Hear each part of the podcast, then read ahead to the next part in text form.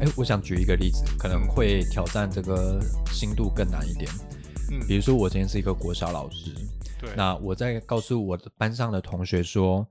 同学那个钱要收好哦，不可以随便放在桌上或放在抽屉哦，这样会被同学拿走哦，怎样？有点间接在告诉大家说钱财不露白这样的观念。嗯，可是你今天如果要老师跟同学说钱财不露白，跟要求女生不要穿得太裸露，这两件事是不一样的。我的对象是小学生，甚至是国中生。嗯，那老师如果遭受到学生质疑说啊，老师你上次说钱财就是要收好啊，不要放在抽屉。那我今天只是叫哪个女同学说不要穿那么少嘛，裙子穿长一点。那这两件事不是很冲突跟很矛盾吗？我应该怎么去跟学生说明这其中的差异？有没有最嗯好懂、最直觉的方式啊？最好懂或直觉的方式吼，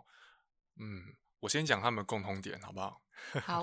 有点奇怪，但是我觉得从共同点开始讲比较清楚。像是他们确实都是在把责任分到，他们都是在强调受害人的责任，这个没问题。而且他们借由强调受害者的责任、受害人的责任，可能都会忽视掉加害者的存在，这个也都没问题。但是我觉得这两种情况还是有一些重要的不同点，像是在在当下在当下给定大家的的需求，我自己是相信多数人可以比较愿意接受钱财不露白不露白这个规定，因为就钱收好嘛，它不会造成我多少的不便跟牺牲。但是如果你你要我说，朱家安，如果你要出门安全的话，你就要穿什么样子的衣服？这对我来说可能就会有有更多不方便，有些展现自我的自由会被剥夺掉。再来就是说，被剥夺这些自由最严重的会是特定族群，也就是性侵案最大最大数量的受害人是女性。所以我觉得钱财不露白跟衣服应该要穿着保守这两个之间的重要差异，会在整体社会能不能接受这种安全建议，以及如果实施安全建议之后，受到最大牺牲的会不会是特定族群，会在这些重要的地方上面。嗯，博松有被说服吗？但我很难想象我要怎么跟这个十来岁的同学，甚至是我们广大的读者群，也许 嗯就是这样的认识能力而已。那你要跟他讲说这其中的差异跟不同跟相同的地方，告诉他，哎，这其实不一样的。就像我前面提到的，人的人很容易去接受非常口令式、非常因果式的答案，可是不善于去思考这么复杂难解的问题。你会不会觉得这就是导致说每次有相关的社会争议新闻出来，大家一昧去谴责受害者的主要原因啊？我觉得是主要原因没错啊，就容易的答案就容易散布嘛。如果要直觉上比较的话，我觉得大家也可以比较说，你就钱收好是有多难。至少对于对于大多数人来说，我相信不是困难的事，而且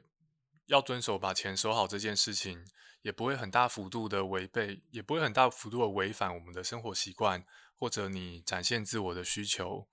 我不是很确定啦，会不会有有什么奇怪的特例？我没有想到特例。嗯对比如说台湾民间社会还有一些非常常听见的俗语，比如说对一个铜板拍不响，嗯如果有错，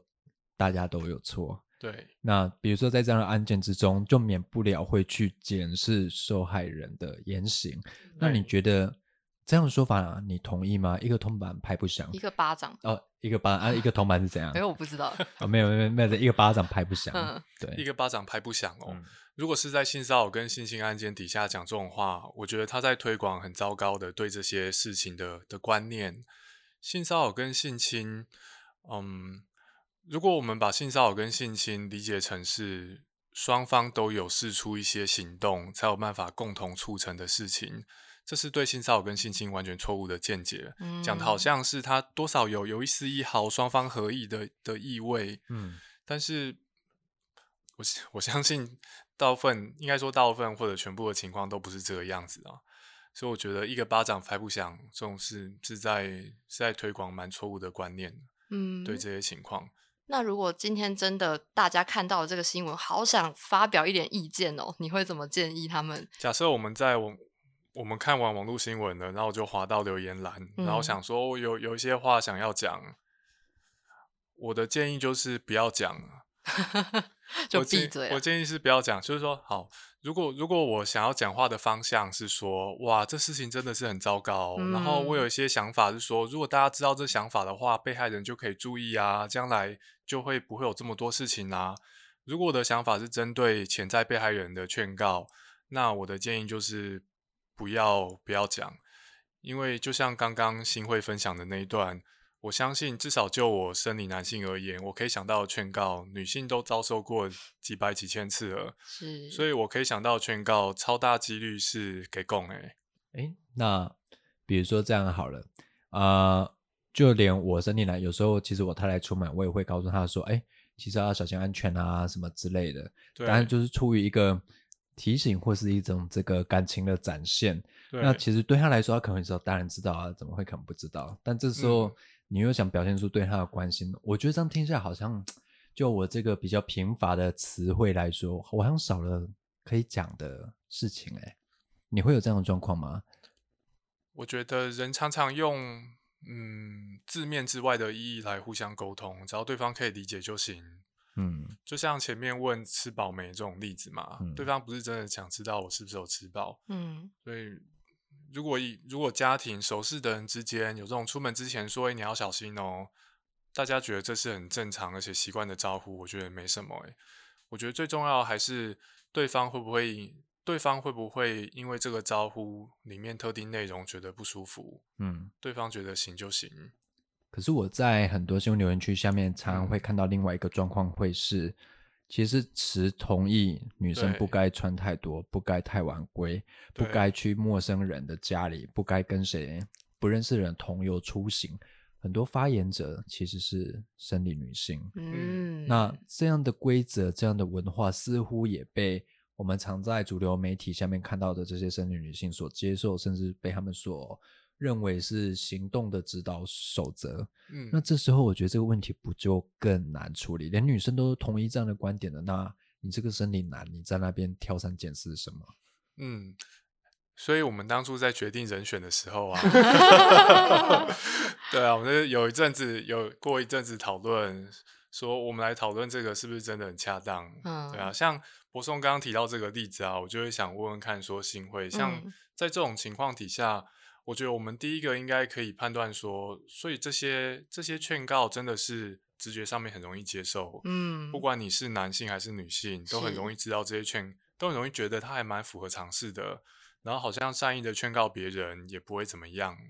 对啊。那新会觉得如何？在面对这种情况，我觉得，尤其是当你遇到生理女性给予你这些意见的时候，可能他们还会有一层含义是说，对啊，我就是这样子活过来，所以我才能好好的到今天，我就是一个这样子经验的体现。对，然后你好像更难去呃反驳他说，哦，你这个有什么样的问题？因为他会认为这个就是我能够成为一个呃社会上认定的好女人，或是能够避开这些危险到今天的一个实证。我会嗯觉得更要去反驳或是告诉他怎么样比较好，我会觉得反而有更大的困难呢。嗯，这很像媳妇熬成婆的观念、欸。哦，因为我都这样嗯过来了，哦这样子我做了这些事，所以我现在是安全，可以在这边留言。嗯哼所以你看，我就是一个证明啦，我就是一个明证啊，那有什么好质疑的？对啊，嗯，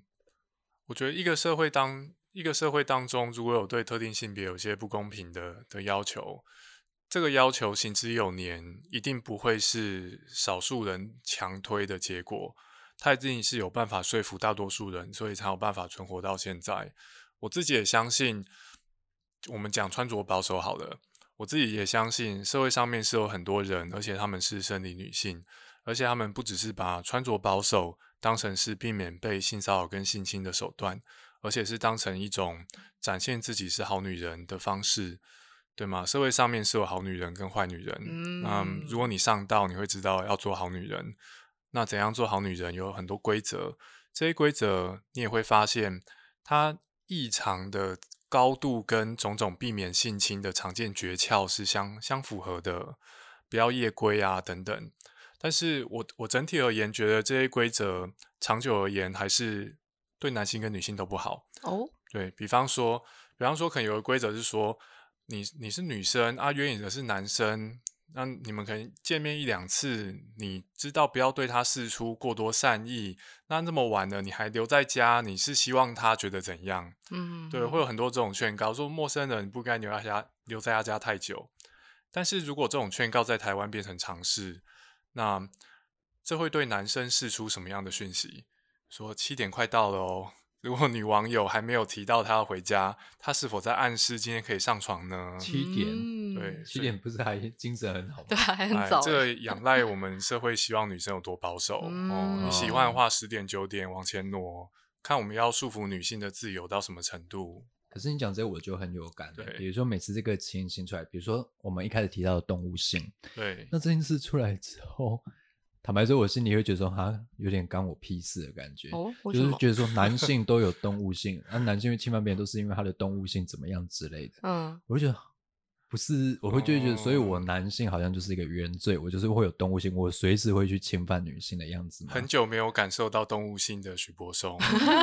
说你很压抑我吗是我是不太正常这样子。对啊，我就觉得 这个动物性的说法，除了转移加害者的责任之外，其实像其他是男性会觉得有点无辜啦，就觉得啊，嗯那其实这个社会是仰赖各种文明的秩序以及各种手段的合作，才能形成现在的当代社会秩序。对，那你所谓的动物性这种东西，倘若说有，但其实也被社会其他的规矩啦、其他的文明的规范所取代掉了。那我觉得其实这很转移加害者的责任，甚至我我会觉得说，对男性来说也会觉得说，哈，就会觉得好像你你可能那是你个人的状况吧，你可能无法嗯压抑自己，那好像跟其他没有太多的关联吧？你会怎么看待这样的事情？我觉得如果跟念心理学的人讲动物性这种东西，他们应该会生气。嗯，对吗？？我们想象在一些重大犯罪上面，如果辩护律师要说服法官说，我的我的被告真的是丧失理智，无法控制自己，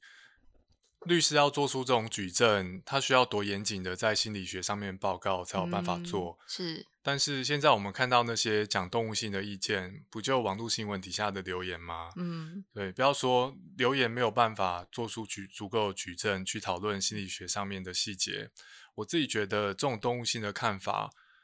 我个人认为它是社会上面对于男性的一些期待跟刻板印象。甚至纵容吗？对，期待刻板印象跟纵容，好像说，如果你如果你是好，比方说，我觉得社会上面对于男性发脾气是比较可以容忍的，哦，甚至有时候有有一些文化觉得说，如果你是男性，你在你既然在某些情况底下还不发脾气，那你是不是过于软弱？嗯。对情绪的发泄，或者成嗯，在一些情况底下表达出自己好像把自己表现成是一个丧失理智的人，我觉得有时候是一种社会让我们展现男子气概的方式。所谓的 “sucky” 对，嗯，然后在这种情况底下，你不这样做，好像你不符合社会对男性的某种理想理想样态。所以，如果这如果把这个跟跟动物性凑合在一起，我觉得对男性一个生理男性他怎么样理解我应该活成怎么怎样的人，可能我也会有不太好的影响哦。你讲这个，我好像有可以理解嗯到，比如说，这社会对男性跟女性对于发脾气这件事的评价，好像有些落差。比如说，男性发脾气会觉得他很 sucky 啦，然后会觉得他很狂啊。对啊，在一些情况下，比如说他觉得他是真男人，嗯，然后就觉得说他太狂了，然后整个爆炸、俩攻啊，很帅什么之类的。你想到太多形容词了吧？对我心中有非常多 形容词你是不是很常被这样对讲？啊，可是如果是一个女哎生有同样的情绪发泄跟表达，这时候各种规管秩序都会嗯进来了。可以说你歇斯底里，不理性，嗯，哦，这个女人不理性、歇斯底里啦，还有什么？你要不疯女人你要像我刚刚讲那么多形容词，好，我好像没有被这样讲过，因为我都很很潇规训自己，对，潇洒泼骂街对对哎、对，朱家很会耶。嗯对，我们有我们有很多形容词形容男性发脾气，然后他是中性甚至正面的。甚至会觉得你很有威严。对，嗯但是如果是形容女性发脾气的形容词，大部分都是很差劲的。对，就是会特别强调你在情绪上失控这一面，对对对，而且会强调不理性的面向。对对对对对但我觉得我们从一开始讨论到现在，好像很一直着重在说大家要怎么去跟这些受害人讲，或是谴责受害人这件事，但好像一直把一直忽略那个加害人的存在，就不论是那个谴责受害人这件事本身，或是呃我们在讨论要怎么应对这样的言论的时候，好像会一直去刻意的忽略加害者嘛，或者说我们比较不知道怎么去跟这些可能或是已经的加害人沟通？该怎么跟潜在加害人沟通哦？根据嗯现在的统计，我就是潜在加害人嘛。是，我觉得可以推广的的观念是积极同意嘛。网络上面有很多相关的资料，嗯那这个我觉得跟前面谴责被害人相关迷思有关系。像是如果我们散布说，如果女生没有没有你真的没有意思，你不应该在人家家里待到这么晚，那男生听起来就是待到这么晚就是有意思嘛。那如果男性建立了这种观念，那他心里关于积极同意的想法就荡然无存。嗯，对，如果我假定一个女性跟我第一次、第二次、第三次才三次见面，她就愿意在我家留到九点或十点，那她等于她同意跟我从事性行为，而且做完全套。嗯如果如果我有这样认知的话，我就很容易成为性侵犯。那我要怎么？我要有什么样的概念可以把我拉回来？这个概念就是，如果如果女性没有同意，而且没有很很明确而且积极的同意，我就不能对他做新的事情，嗯像这样子。这个我我突然想到一点，比如说我们在很多影视作品中对，啊、可能被归类为爱情啦、浪漫剧之类的，嗯，会有男主角送女主角到他门口，嗯那这时候女主角就可能会，男生就可能想要进去他他的家里面，哎，然后后来他们就真的进去家里面，可是通常剧情到这里就结束了。对哦，对，那其实我觉得不管是嘉恩刚刚所说的，或是我们现代社会的影剧作品，常会透露出，如果男生进入他房间，就是一个非常浪漫、做完全套的一个非常爱情的 ending。嗯哼，嗯，可是他并没有告诉他，其他坐在里面之后，搞不好女儿赏了他两巴掌之类的事 情。真的，而是画面到这里就结束。可是我觉得这日积月累下来，其实是暗示了这个社会，只要男生可以进去女生的家里面，不管是不是女生让她同意进家里，就代表说她势必导引到一个非常完整的结局。嗯，那我觉得这件事其实日积月累下来，会造成一个大家会有这样的迷思，诶，嗯，就觉得哦，我就进去你家，不就是代表我可以做什么事吗？但其实这是两件不同的事情，对吧？嗯，刚刚博松描述的这个剧情啊，我觉得并不是说这个剧情刻意误导哦，而是如果这种描描述浪漫爱情剧的叙事方式在社会上面大家广为接受，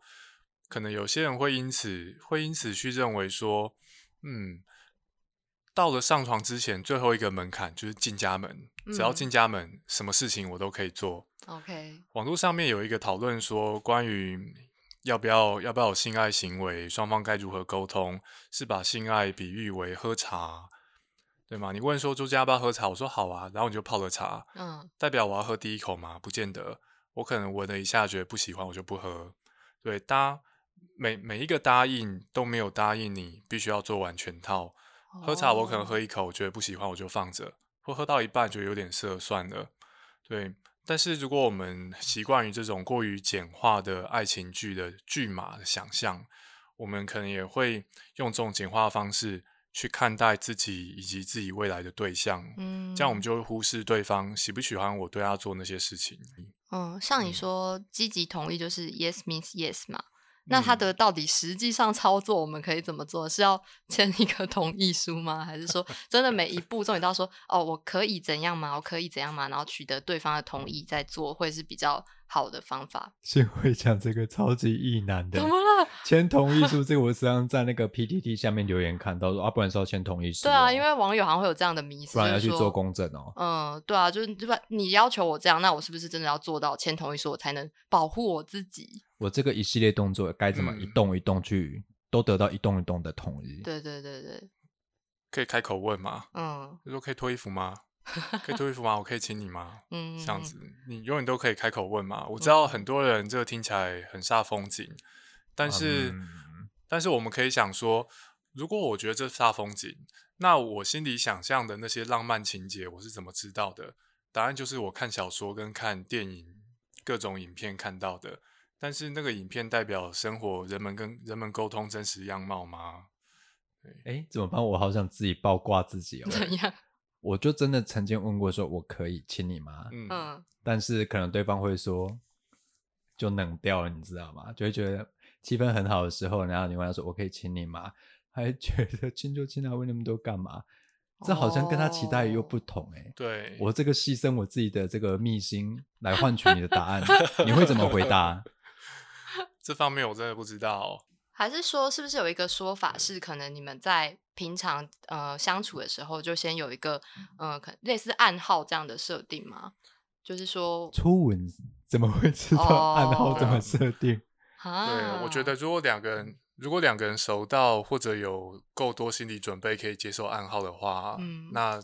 这些人之间的相处应该不会有问题啊。嗯，嗯嗯嗯哎，如果听众啊，如果对于我这个答案有什么比较合理的解决方案，也欢迎在啊 Apple Podcast 留言给我们，告诉博松说，哎，突然这个情况你应该怎么去对，我们可以对来来想一个更好的方法去解决这个问题。嗯，不过节目最后啦，我还是很想问嘉恩，因为毕竟你算是打比仗有名吗？是这样说吗？我不算打比战有名，最后勋才算。哦，哦好，你是这个靠脸吃饭有名，跳舞有名 哦，跳舞有名，跳舞有名，breaking 有名。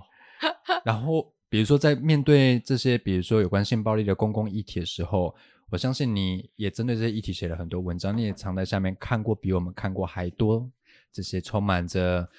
恶意啦，或者是以善意为名，但其实是非常的在做纠察队行为，比如说纠正女性应该做哪些事行为的留言。嗯，那这时候你不总不能说就放任这些言论下去吧？因为毕竟如果我们放任这些言论下去之后，甚至大家都会认为说这些才是社会主流的看法，而我们必须去依循这样看法。嗯，这时候我很想出声制止，或是我想要去反驳他。你觉得最好的方式是怎么样？我们嗯会如何判断说哪些留言值得回，值得嗯跟他讨论，而哪些你就放生他吧？你会怎么去操作？哦，我觉得这个问题也蛮重要的诶。假设我们回回复这些留言的主要目的是要让其他人其他人知道多数看法不应该是这个样子，或者这些看法有反对者，嗯我觉得我们可以有心理准备说，对话的对象应该是沉默的其他观看的人。我觉得参与这种讨论有这个心理准备还蛮重要的，因为网络比在很多时候是情绪劳动啦。嗯你付出你付出的的代价不会在只有你打字跟阅读的时候，你读完打完了，电脑关掉，你还是心情差。哦，所以先有心理准备，知道说我留言的目的就是提醒其他在旁边没讲话的人，所以我留了，我目的就达到了。后面别人怎么回不干我的事。嗯，假设我不是要讨论的话啦，是这样子。那再来是说，如果我的目的是要提醒其他没有出声在旁边看的人，那我留的言最好很简短而且明确。如果我针对的留言是我认为所谓的性侵迷失，像是那种呃女生不要待太晚啊，这个是迷失，是因为性侵案件绝大多数是熟人做的。对，在这个时候，我只要丢出性侵案件绝大多数熟人做的这种数据，其实嗯就可以达到矫正事实的结果的效果，这样子。所以嗯我觉得，既然是在讨论区，我们是要针对没说话的人做，用简短而且明确的方式去表达，会是最方便的。那假设我们要想要进一步增加其他人对我们自己说法的接受程度，我有一个小建议是说，我们可以尽量少用那种很常见的词，像是谴责受害人。假设我不用谴责受害人，我用说你这个说法不符合事实，因为穿着保守不见得就不会遭受到不好的事情。这种换种方式比较简单的说法，有时候会让别人比较没有戒心。哦，因为被被说是谴责受害人很难受嘛，嗯那如果我被说是哎朱家有个事情没搞错，你参考一下这个数据，嗯对，心里会觉得 OK 一点。哦，就是不要太用比较学术方面的词语嘛，或是有特别定义的。嗯，或嗯是有指责意味的词语，哦，好，学到了。我们这集还有一个 surprise，没有在嘿访纲上面。怎么样？那这个 surprise 就是，比如说我很想请教你，最近有一个词非常的流行，应该不是最近，叫做男性说教。对，那例如说我们在谴责受害者的时候，如果你是生理男性，那你其实这时候我也没有想要谴责你，我也只是觉得啊，遇到这种事情真的很不幸，那大家都觉得很难过。可是我有想要表达我的关心，那要如何表达关心又不落入所谓的男性说教？你可不可以跟我们听众介绍一下，什么叫男性说教，又该如何避免落入男性说教？哦，这个时候我们说话对象是受害人吗？是如果是受害人的话，我我们可以不要给建议啊，陪他就好了。嗯，问他需要什么帮忙，陪他就好了。因为如果我是收，如果我是生理男性，我大概很难给出对方需要而且他还不知道的建议。我能想到他都想到了。嗯那怎么样在生活当中成为说教者？虽然男性说教这个词很流行，不过会说教的人，我相信不只是男性啊，嗯但中间可能有些性性别不对等的的关系。嗯怎么样避免成为说教者？我觉得大家可以反过来想哦，什么样子的内容会让我们觉得是在说教？常见的条件，比方说，说教的内容通常对我来说没帮助、没建设性。说教的人他讲他想讲的，但他并不在意我听不听得懂，或者我是不是已经听过一千遍了，或者我是不是其实比他懂，然后我知道他讲的根本是错的。所以避免自己成为说教者，首先我们可以确认一下自己对话对象到底需不需要我们的建议，对话题感不感兴趣，我讲的东西他是不是已经知道了，我有没有以他可以理解的方式跟他讨论，或者我讲话的目的，如果我真的只是很想讲，我想表达我有这份知识，这这个心态就会让我更容易成为说教者，因为我并不是真的在意对方懂不懂。嗯。不过这边我有一个困惑，诶，我们该如何区辨说教跟我只是发表我的观点，这两者之间有什么明显的不同吗？嗯，比如说好了，名人堂文章，对我们的读者会觉得长篇大论，对，好为人师，又在说教。嗯对但事实上，他是发表他的观点，或者是分享他所知道的知哦识而已。这样子，对，那像这些说教、分享知识、发表观点之间，彼此处于有点暧昧、有点模糊的状态之下，嗯，我们是不是有时候指责别人在说教，其实只是不认同他所说的这样子很简单、很素朴的一些直觉反应而已？我觉得确实是讲别人在说教，常常只是我不同意你的观点，我想我想讲些讲些话表达我的反对，而指责你说教是一种很很容易可以讲出来的话。那如果我们我觉得要要认真想说写文章怎样才可以不算是说教，我觉得我们可以进一步想说，一个说教之所以糟，让它变糟的条件通常有哪些？嗯前面讲的没建设性、多余，或者不不在乎听者心里需要的是什么，都是让说教变糟的特性。还有另外一种让说教变糟的特性，我觉得是网络文章比较比较不容易达成的吼，是呃因为权力不对等，所以让听者有压力要继续听下去。这个常常出现在比方说公司会议，对不对？召会，老师叫学生来训话，或是长辈对晚辈说话的时候，那这个我觉得也提醒我们说，要成为一个好的沟通者，我们可能要随时想一下说，现在跟自己对话的人和自己的权力关系落差长什么样子，嗯然后以此来调整自己对话的心态。我觉得刚刚那个问题是不是博松自己很想问的啊？嗯，因为我常我最近我特别留意到这个字啦。那我有时候其实很怀疑说，因为我常留意到这个字，可是我看我们的读者又常觉得我们的文章又在说教，可是我觉得，哎，不是啊，他这个应该不太像是男性说教吧？可是又被嗯指责说你这是叫做说教，长篇大论，所以我就很困惑，嗯说这之间的分别到底是什么？我觉得网络上面公开发表的文章，通常蛮难是在蛮难，真的是在说教的。嗯，因为这个文我我之所以会这章并没有样问，嗯，还有一个原因是，我也在别的地方看过人家说朱家安又在说教了，对，对啊，所以我就觉得这个是很常见的说法。这个词好像就变成各取所需，只是我嗯不同意、我反对的，我就可以拿这个招牌、拿这个标签去砸对方。嗯，我是有点困惑啦。当然，我觉得刚才嘉恩所提的也是提供我们一些检视自己是不是在说教的一些指标。嗯，就可能大家在讲话的时候，也要对于这个对话的情境跟你们之间的关系有一些自觉，会让他的对话更有品质。我觉得，那最后呢，我们还是再提醒一下，我们这周有业配哦。嗯哼，我们刚刚在一开始有提到这个，我们干爹 Spark Protein，它的相关抽奖资讯可以在粉砖的置顶贴文找到。那如果要索取优惠码的话呢，在我们的节目简介里面。那还有，当然今天请到嘉安，最重要的其实是我们下周跟法律白话文运动有合作一场讲座的资讯，也要在这边再跟大家 promote 一次。下周六十二月十九，在民权新路站那边有一个叫做什么的，瑞卡文创空间，是的，然后离呃民权西路站，据官方说明，只要五十八秒的路程哦。四号出口，五十八秒，大家可以测试看看，当天你从这个捷运出来之后，是不是真的走了五十八秒？嗯，那这样可以跟听友透露一下，大概当天讲的内容会跟今天的节目有什么样的不一样吗？当天讲座里面呢、我会比较深入的去比较谴责受害人各种可能的条件，以及这些条件如果达成了，它会有多糟糕。那嗯我相信这些讨论会让我们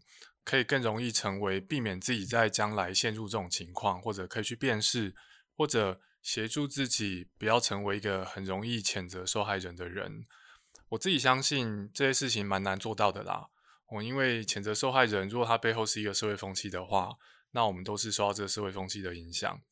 没办法完全做到，但是可以成为一个反思的契机，在将来成为更好的人。嗯，哇那，非常正能量的结尾。对，所以如果预知详情的话，就是在下周六。那相关资讯呢，我们也都会公布在粉砖、在法白粉砖、名人堂粉砖都找得到这些资讯。就希望大家下周六，或是不管你听到什么时候，十二月十九号就对了，来我们现场再一起来讨论这个问题。也欢迎大家来找我们玩。嗯那今天节目呢就到这里，我们很感谢嘉恩来到现场，跟大家分享所谓啊、呃该如何避免谴责受害者的说法，以及我们该如何去避免这样的文化。嗯，那新会听了之后，你的感想简简短发表一下。我真的很希望全世界的异男都来听一下这一集。那有地图炮吗？嗯没有 OK，啊你可以，你可以，好好，你可以谢谢谢谢大家，希望大家都成为更好的人。好啦，谢谢大家的收听，我们下一下周同一时间再会，拜拜。拜拜拜